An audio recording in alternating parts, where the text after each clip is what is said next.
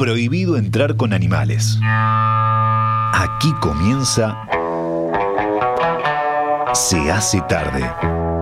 La música que realmente querés oír y la conducción de Eduardo Rivero. En Radio Mundo, 1170 AM. ¡Viva la radio!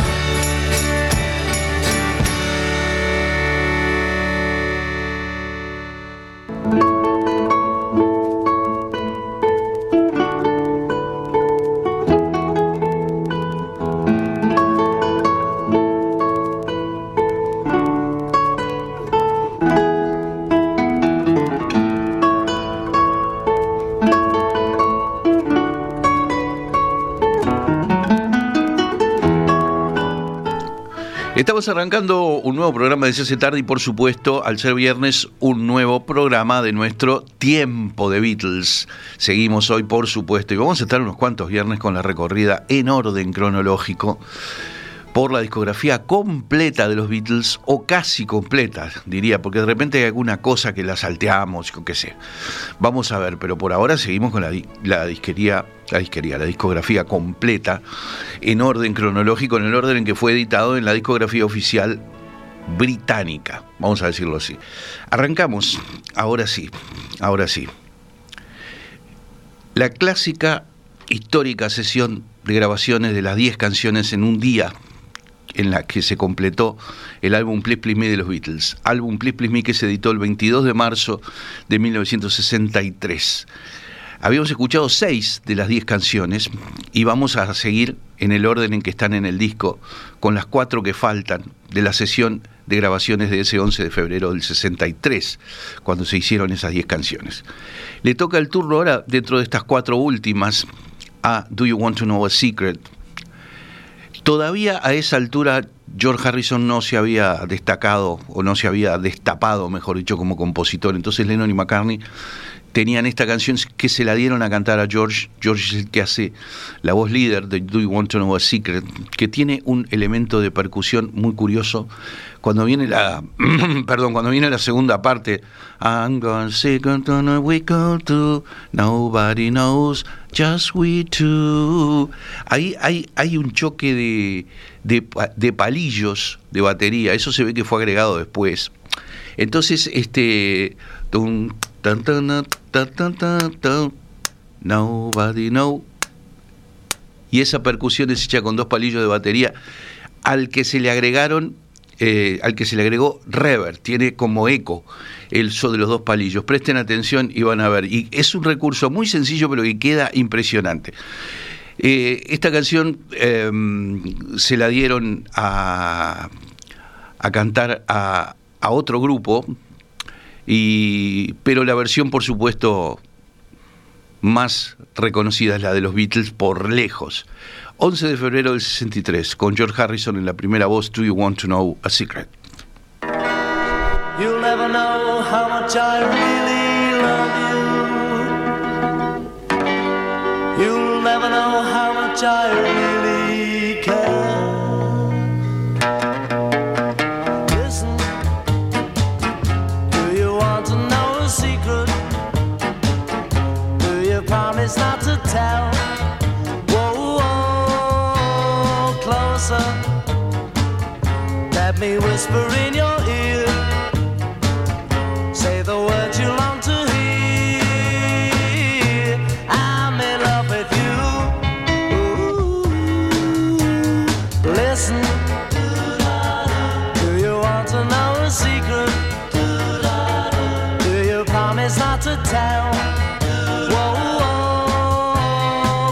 answer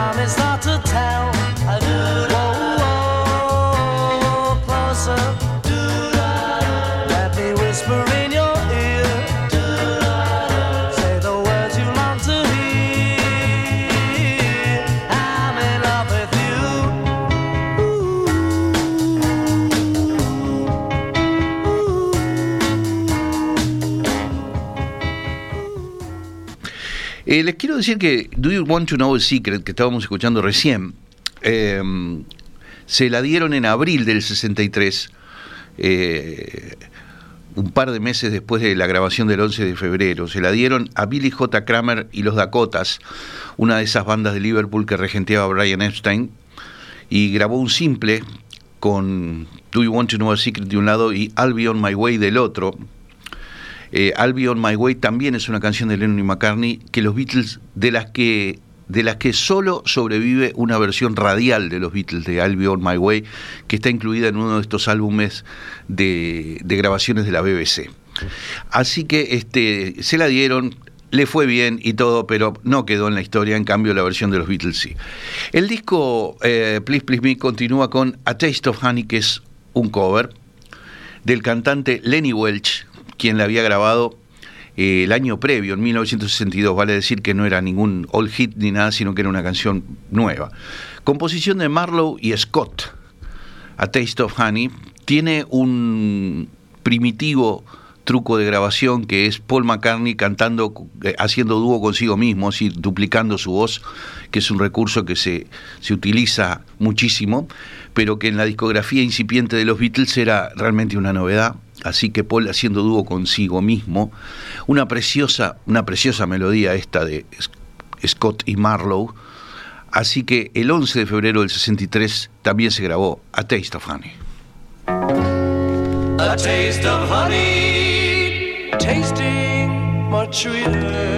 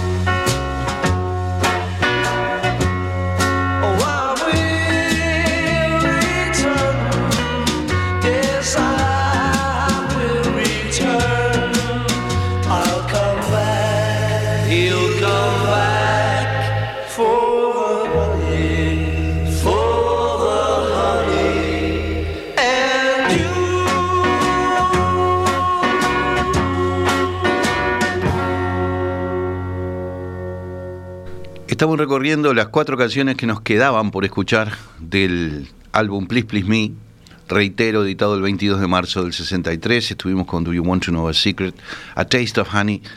Y ahora viene una que, si yo me proyecto con la memoria a aquella edad de 14, 15 años, cuando yo escuchaba estos discos por primera vez, me acuerdo que una de las canciones que más fuerte me pegó de este álbum es la que viene ahora, que se llama There's a Place. Sobre todo porque es uno de esos momentos en, la discografía inicial de los Beatles en los que las voces combinándose de Lennon y McCartney brillan realmente con una luz muy peculiar. Qué impresionante que está cantado esto, pero impresionante está cantado esto. El 11 de febrero del 63 también se grabó esta maravilla de There's a Place.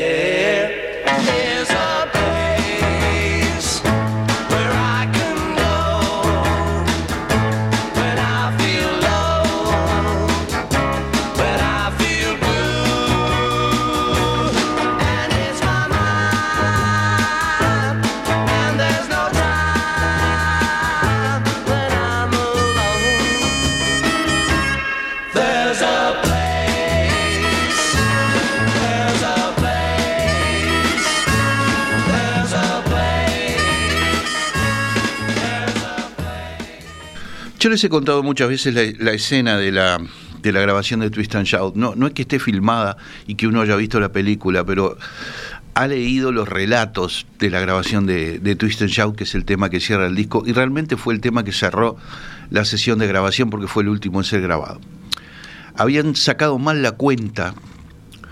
Recuerden que ese 11 de febrero del 63 grabaron de mañana, de tarde temprano y luego de noche, con algunos este, intervalos allí para ir a comer y demás.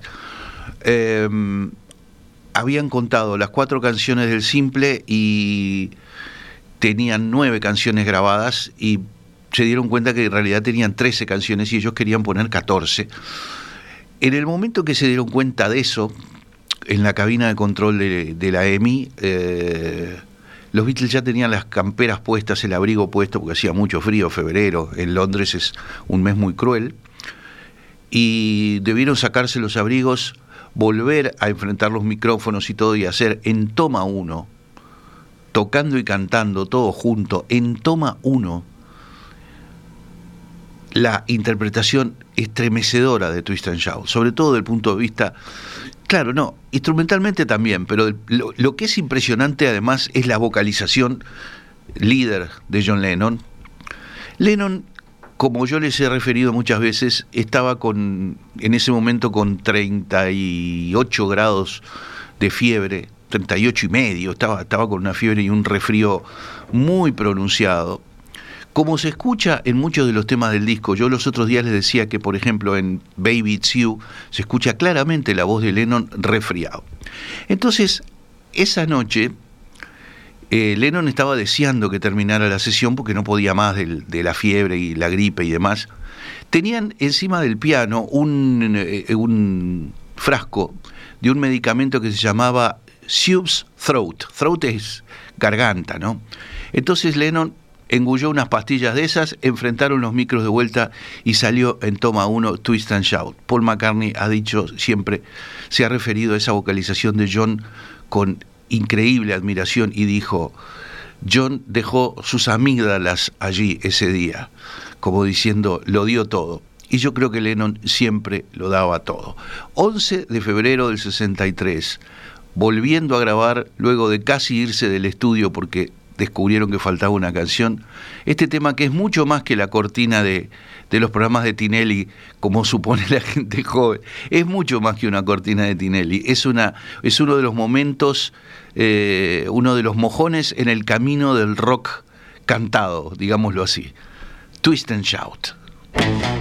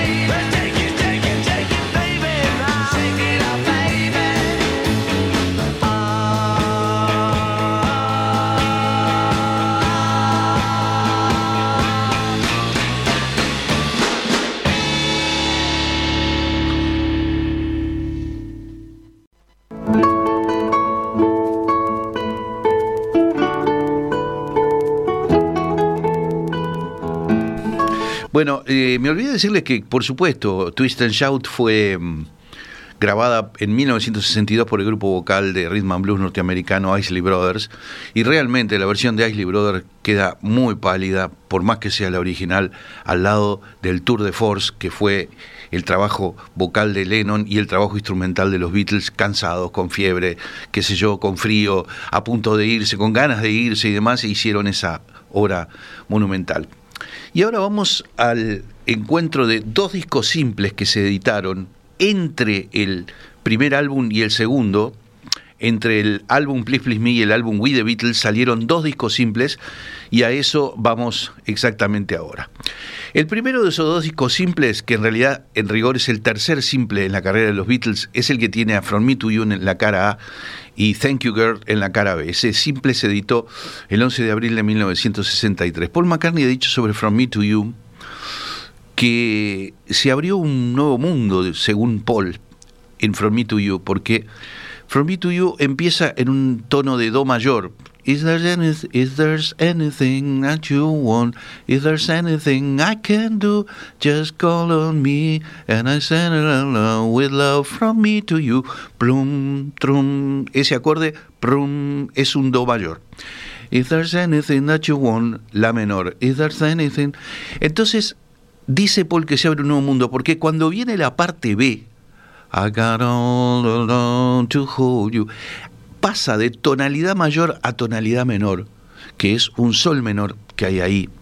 Y esa, ese recurso de pasar de un tono mayor a un tono menor, que le da un gran dramatismo a la melodía, era algo nuevo para los Beatles, ¿verdad?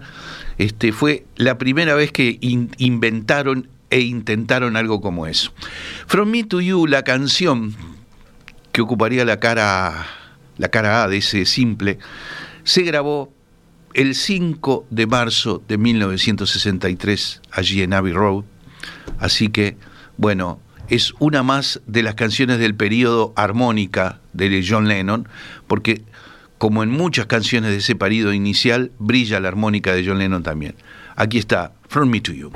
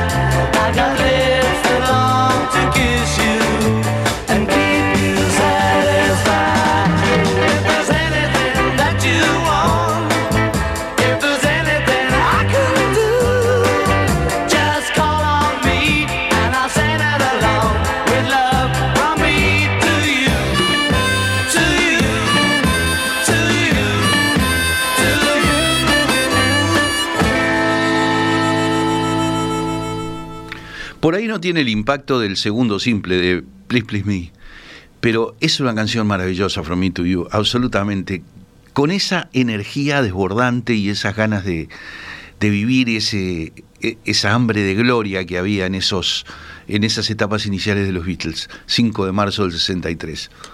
El 5 y el 13 de marzo del 63 se grabó, porque llevó eh, más trabajo que From Me to You, se grabó el reverso, Thank You Girl.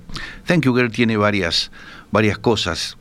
Podemos decir que es una canción que es brillante para hacer una cara B, que cualquier otra banda británica o americana de esos años hubiera dado la vida por tener a Thank You Girl como cara A de un simple.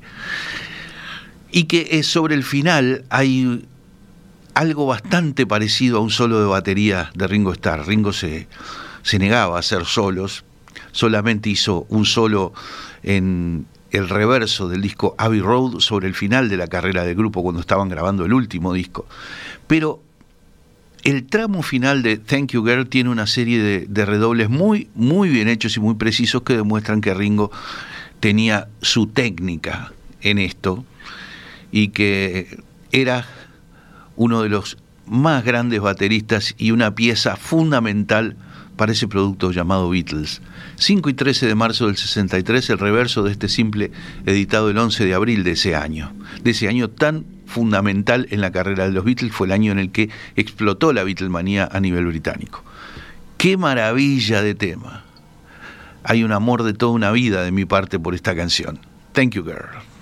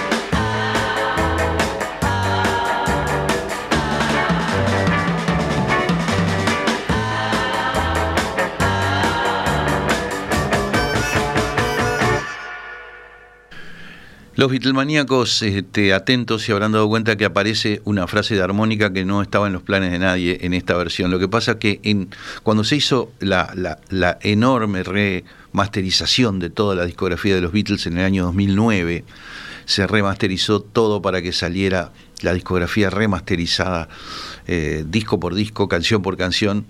En esta, en esta Thank You Girl se le se le agregó esa frase de, de, armónica que antes estaba en algunas versiones piratas que andaban por ahí.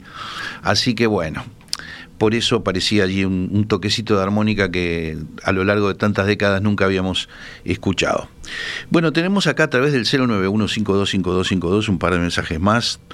Hola Eduardo, aquí lagarteando al sol, mimando los perros y diciéndonos que nunca va a haber un día en que nos aburramos de escuchar a los Beatles. Gracias, dice Blanqui desde Maldonado. Gracias, muy amable. Adrián dice, hola Eduardo, hay una versión anterior de los Isley Brothers de una banda llamada The Top Note que es casi irreconocible, totalmente diferente. No lo sabía. Te agradezco Adrián por el dato. Germán dice, eh, opa, saludos a Oscar Romero, felicidades en su cumpleaños, dice Oscar. Así que bueno, siguen los saludos para Oscar. Eh, 091525252 como siempre, a las órdenes de ustedes para lo que quieran comentar, eh, lo que sea. Bueno, el simple siguiente, y ya vamos camino al álbum We the Beatles, pero el simple siguiente a From Me to You fue el que tiene en la cara A nada más ni nada menos que She Loves You, que es una, con su She Loves You, yeah, yeah, yeah, es uno de los gritos de guerra de la Beatlemanía, una de las canciones esenciales de ese fenómeno de popularidad impresionante que fue todo esto. Bueno, She Loves You, el simple se editó el 23 de agosto del 63. Y, mm, y You, la canción se grabó el primero de julio del 63. Lo que se recuerda de la grabación de You, hay, hay dos cosas que quiero decir de You que creo que son interesantes. La primera, mientras estaban empezando a grabar You, hubo una falla en la seguridad de allí, del, del estudio de Abbey Road, de la gente que cuidaba, porque ya había una multitud de chiquilinas siempre en las puertas, y todas esas chiquilinas, que eran decenas, se metieron para adentro del edificio y lograron casi que llegar a la sala de grabación.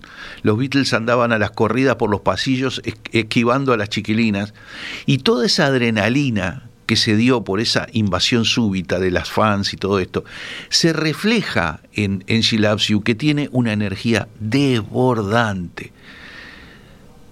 Yo en aquellos años, antes de descubrir a los Beatles, escuchaba al Club del Clan, a Palito Ortega y Johnny Tedesco. Y era una música absolutamente elemental, primitiva, al lado de esto. No tenía, pero ni de cerca, la energía que tiene esto. Así que eso es una de las cosas que quería decir. Lo otro de She es que no existe una versión estéreo de She. Porque el máster de You se perdió. Vaya uno a saber cómo, ¿Cómo fue posible que el máster, un máster de los Beatles, la cinta máster de You se perdió y lo que, lo que, lo que subsiste, digamos, es una copia del máster, pero de la mezcla mono del máster? ¿Cuál es la diferencia del mezclado mono y el mezclado estéreo? Hoy en día es, es una diferencia porque casi todo se mezcla, se sigue mezclando en estéreo. Pero en los años de los Beatles casi nadie tenía tocadiscos estéreo. Entonces se le dedicaba, no sé, 15 o 20 minutos a mezclar una canción en estéreo y de repente se le dedicaban 3 o 4 horas a mezclarla en mono, porque el formato mono era el que circulaba eh, mayoritariamente porque eran los tocadiscos mono que casi todo el mundo tenía. Solo algún muy exquisito del audio ya tenía un tocadisco estéreo. Entonces, cuando se perdió el máster, lo que se perdió fue la mezcla estéreo de, de She You, y lo que subsiste es una copia del máster mono. Por eso You nunca la van a poder escuchar en estéreo. Existen algunas versiones, sobre todo en la discografía norteamericana, de lo que se llama eh, mock stereo, o sea, el falso estéreo, este, donde se escucha la canción en el medio, como en todo disco mono, y se le agregaron unos, unas reverberaciones a, a la izquierda y a la derecha en los canales del estéreo, pero el tema sigue saliendo del medio como, como buena grabación mono. Aquí está entonces, con esa energía y esa Beatlemanía que desborda en cada nota, She Loves You.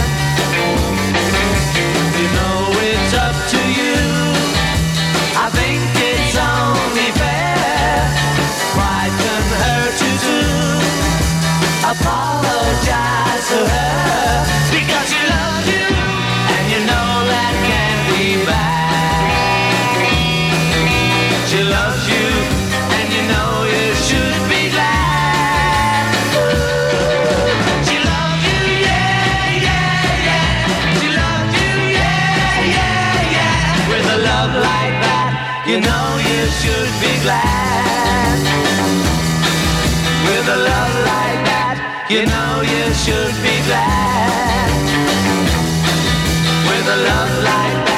You know you should be glad.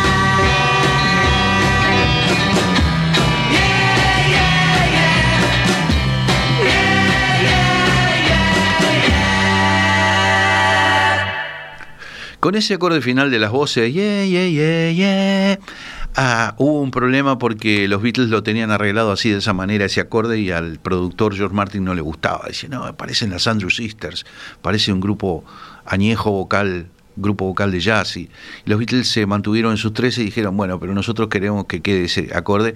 Y cuando quedó el tema grabado, vino George Martin y le dijo, tienen razón, está, está buenísimo, porque al final hacen una armonía de tres partes, o sea, son tres voces armonizadas. Hay una que hace She loves you. Otra voz que hace She loves you, va para abajo. Y otra que se queda She loves you, yeah, yeah. Entonces, sumando esas tres notas, se logra ese acorde impresionante. Así que bueno. El reverso otra de esas canciones que cualquier banda del mundo hubiera dado la vida por tener, no como reverso, sino como cara A. Loves You se grabó el primero de julio del 63 y también se grabó el primero de julio del 63 el reverso, que es esta maravilla que se llama I'll Get You. Oh yeah,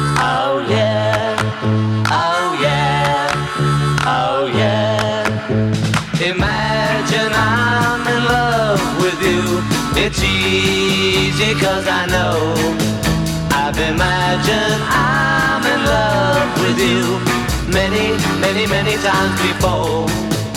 It's not like me to pretend, but I'll get you, I'll get you in the end.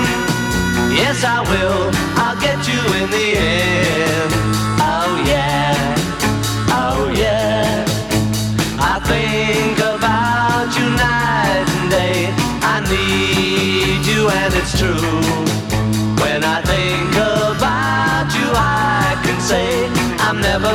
Never, never, blue. So I'm telling you, my friend, that I'll get you, I'll get you in the end. Yes, I will. I'll get you in the end.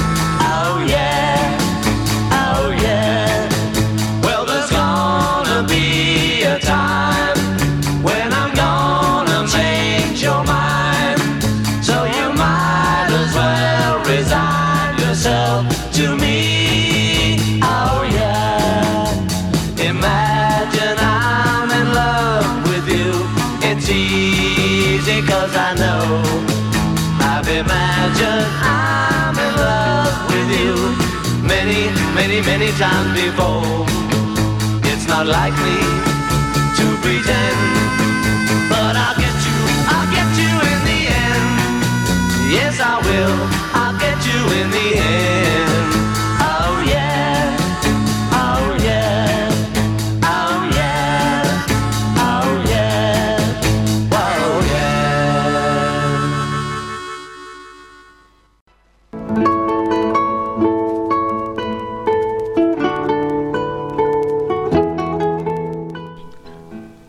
Bueno, y ahora sí llegamos al, álbum We The Beatles. Antes les quiero decir que mm, dice René por acá, felicidades en su día al crack Oscar Romero, en el mejor día de la semana, el de los Beatles, y también a, a Eduardo por lo que nos enseña. Gracias, gracias René. Y me decía por acá Alejandra, somos antiguos usuarios de la Toja del Damaso, el bar La Toja en la esquina del Damaso, de los 60 y 70, no aflojes nunca con los Beatles. Bueno, la idea es no aflojar con nunca. Mientras, este, como decía el doctor Tabaré Vázquez, mientras la, biología lo permita, acá estaremos.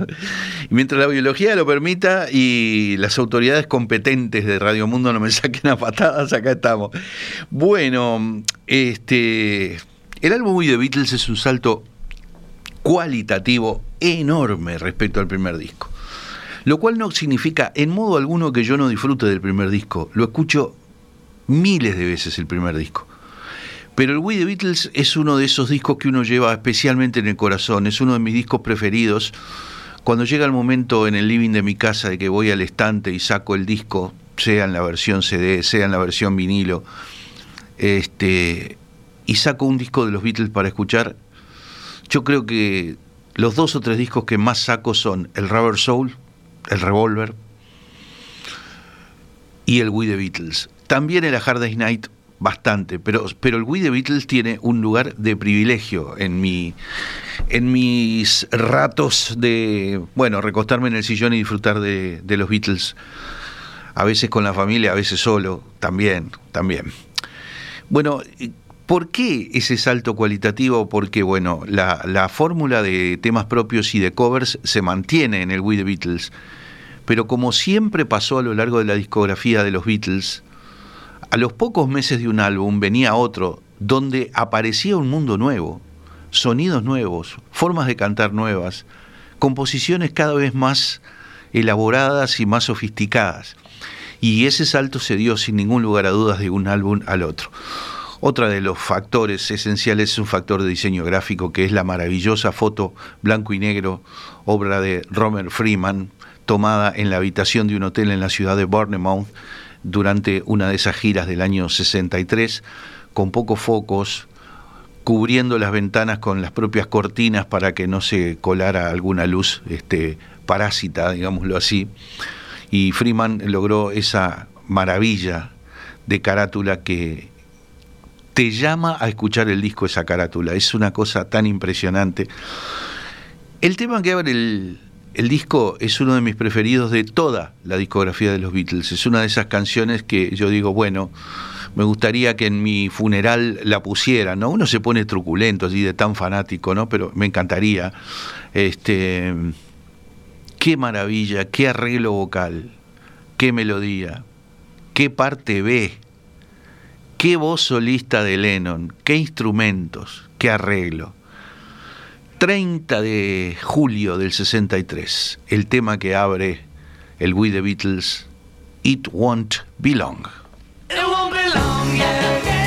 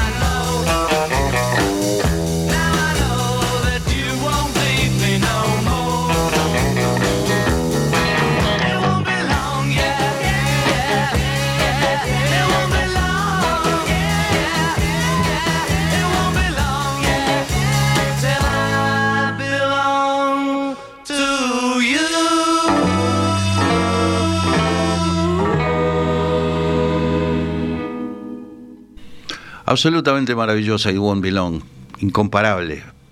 Bueno, me dice Alicia, mirá lo que encontré en Buenos Aires, me manda unas fotos de un ejemplar en CD de las grabaciones eh, originales y iniciales en, en Hamburgo, de los Beatles acompañando a Tony Sheridan. Es un material realmente interesante. Así que bueno, me alegro que Alicia haya conseguido un CD en Buenos Aires de todo esto. Eh, Elena me dice, hola Eduardo, disfrutando como siempre esta música que está en nuestros corazones, nos cambia el ánimo y nos da alegría siempre. Además, tú lo enriqueces con las anécdotas, gracias y saludos. Yo quiero aclarar que las anécdotas no vayan a pensar que, que yo estoy macaneando o inventando. Las anécdotas, por ejemplo, la fiebre de Lennon el día de la grabación del primer disco, lo que pasó con Twist and Shout, la, el frasco de pastillas para la garganta, todo eso está en los libros de Mark Lewison, está relatado en los libros de Mark Lewison. Quiere decir que no, no, no, no es que el pibe Rivero lo esté inventando acá al micrófono, es, es así, realmente. Bueno, eh, feliz cumpleaños Oscar, Oscar Romero, le dice Adrián también por acá. Así que bueno, el segundo tema del We the Beatles, el que viene después de It Won't Be Long, en el lado 1, es una canción muy original, ciertamente rara para lo que se usaba en ese momento. Una genialidad de Lennon, totalmente.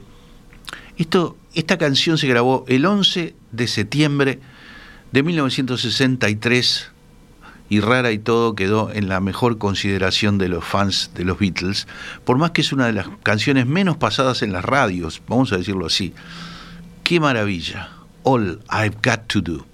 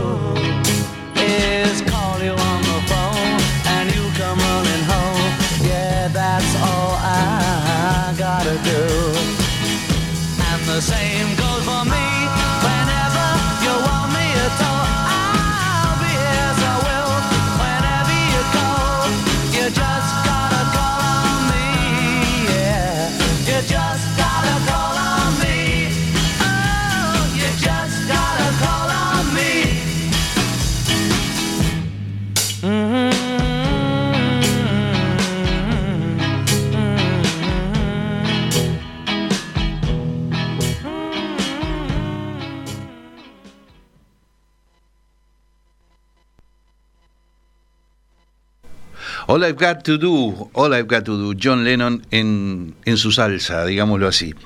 Bueno, eh, ¿a quién tengo por acá? Me dice, hola Eduardo, feliz cumpleaños, Oscar Romero, un cancionero, el We The Beatles, como lo había dicho George Martin, un cancionero, también, buena definición, esto me lo dice Meche por acá, gracias a Meche, y gracias a Meche por desearle, este, por desearle un, un feliz cumpleaños a, a Oscar Romero. Bueno, a ver, creo que tengo otro, otro mensaje por acá, déjenme ver. Luis dice desde Punta del Este un saludo con Sol y con Beatles. ¿Qué más? Buen fin de semana. Este, dice Luis, le retribuyo los saludos y eh, seguimos con el, con el lado 1 del We The Beatles. Y el tercer tema es posiblemente la primer composición realmente elaborada de Paul McCartney. Lo ha reconocido él mismo en un montón de entrevistas y videos que andan por ahí. Me refiero, por supuesto, a All My Lovin'. All My Lovin' no solo es, dinamita pura la, melodía, el gancho comercial que tiene, es una cosa impresionante. Fue la canción con la que abrieron su actuación en la televisión norteamericana el, eh, déjenme acordar, eh, 9 de febrero de 1964 en el Ed Sullivan Show.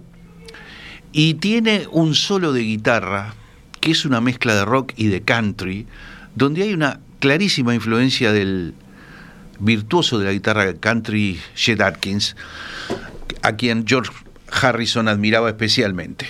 Bueno, 30 de julio del 63 fue el día que se grabó All My Loving y Paul ha destacado una y otra vez la guitarra rítmica que hace una especie de continuo obsesivo, un ostinato y dice hay que estar tres minutos este, redoblando la guitarra eléctrica como estuvo John, dice Paul con admiración, porque la guitarra de John va todo el tiempo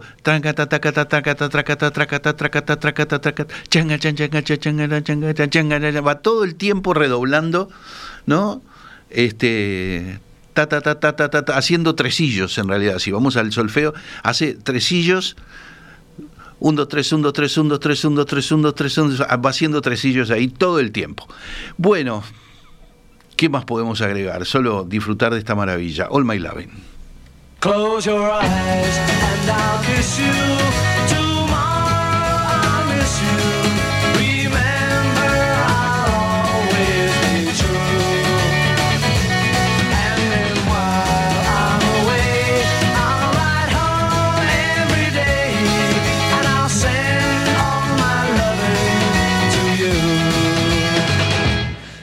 Pretend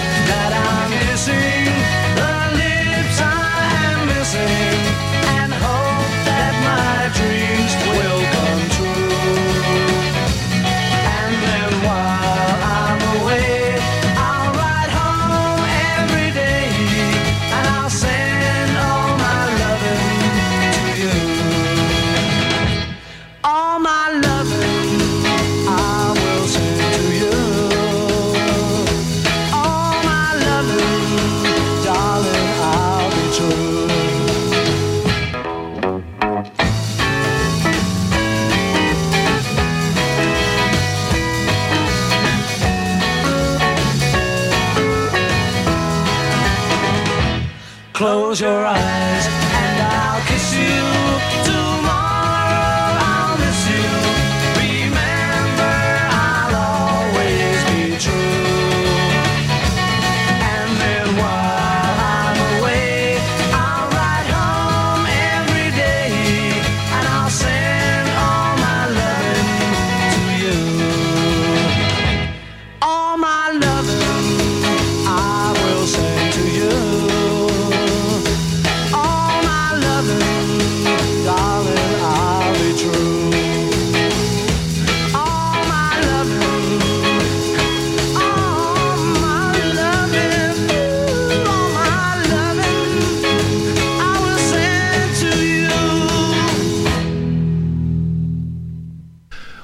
Loving.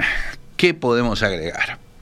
Bueno, y lo que viene ahora es el, el despegue o el pre-despegue de George Harrison como autor, porque es la primera composición de Harrison que se grabó oficialmente en la discografía de los Beatles, y me refiero a Don't Bother Me. Don't Bother Me tiene una percusión hecha con esos palitos que se llaman claves que se usan mucho en el bolero y todo eso, inconfundible. Un solo de guitarra eléctrica adelantado a su época, con un- una fuerza y un ataque que es propio de la música blusera británica que vendría años después. Es una lástima que en esa etapa inicial George solo pudo concretar esta canción porque es una buena canción, es una buena canción, yo no tengo la menor duda. Y es uno de los momentos preferidos míos del álbum We the Beatles. Me gusta mucho esta canción. Los días 11 y 12 de septiembre del 63 se grabó entonces Don't Bother Me.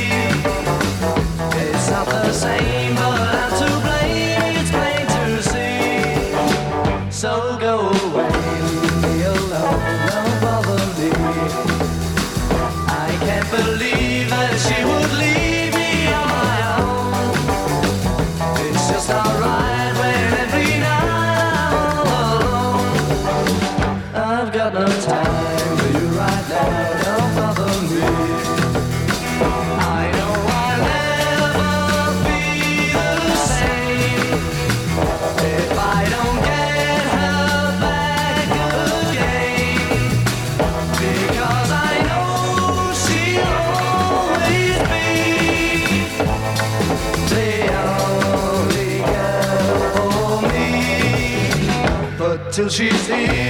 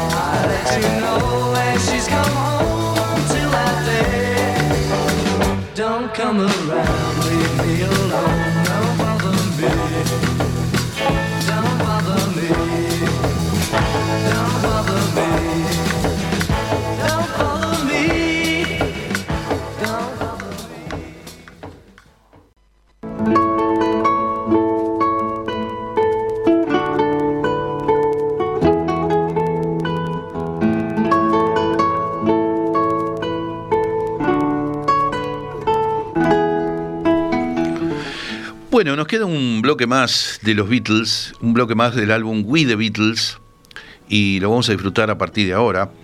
Estamos todavía en el lado 1, nos quedan tres canciones más del lado 1 para disfrutar y la canción que abre el lado 2. Bueno, esta es otra que no es de las más difundidas, la que viene ahora. Es una canción breve, breve, cortita, escasos dos minutos, y se llama Niñito, Little Child. Bueno, Little Child se, se grabó los días 11 y 12 de septiembre y también el 3 de octubre del 63. Una de las canciones que curiosamente más trabajo dio, porque es una canción sencilla, está, claro, la armónica de John Lennon, pero se ve que les dio especial, especial trabajo. Es el 1, 2, 3, 4, el quinto tema del lado 1. Aquí está entonces Little Child.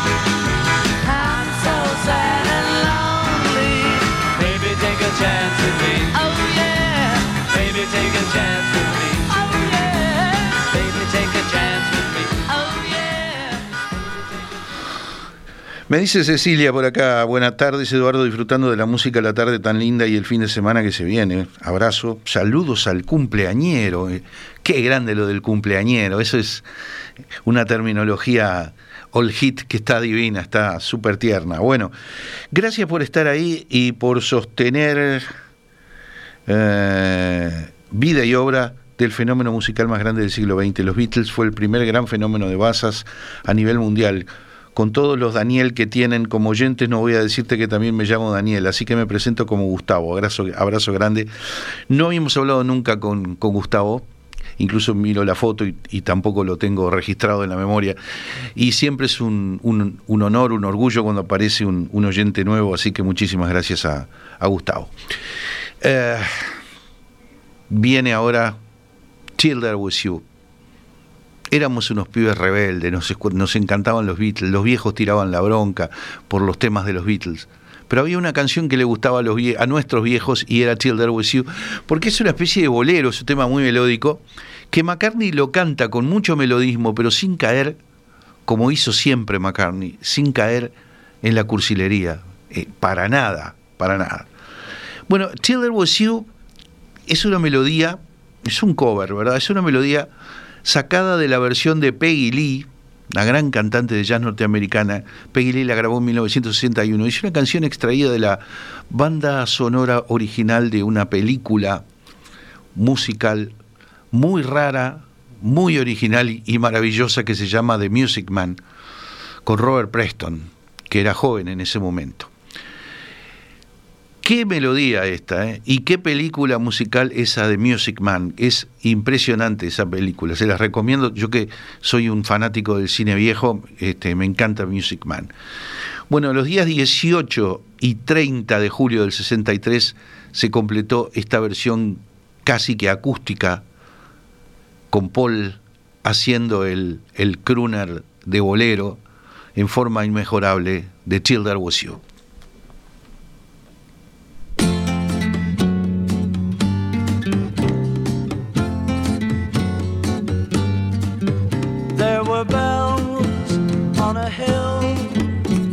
But I never heard them ringing. No, I never heard them at all till there was you. There were birds in the sky, but I never saw them winging. No, I never saw them at all till there was you. Then there was music wonderful roses. They tell me in sweet, fragrant meadows of dawn and dew. There was love all around, but I never heard it singing. No, I never heard it at all till there was you.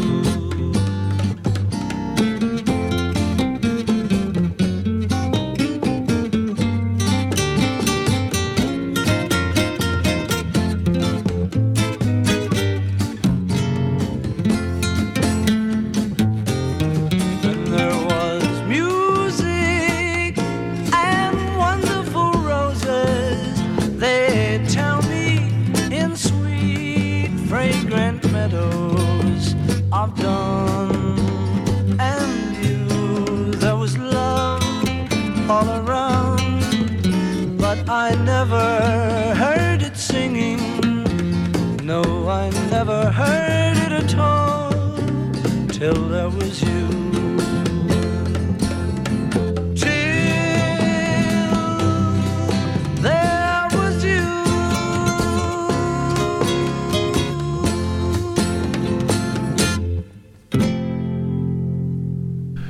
Bueno, y en el cierre del lado 1 del The Beatles está Please Mr. Postman, y no es cualquier tema, es una muestra de energía también desbordante.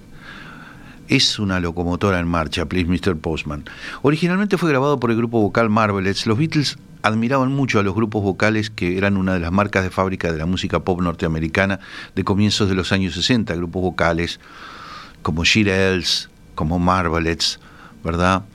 Como las Ronettes, que eran manejadas por el productor Phil Spector.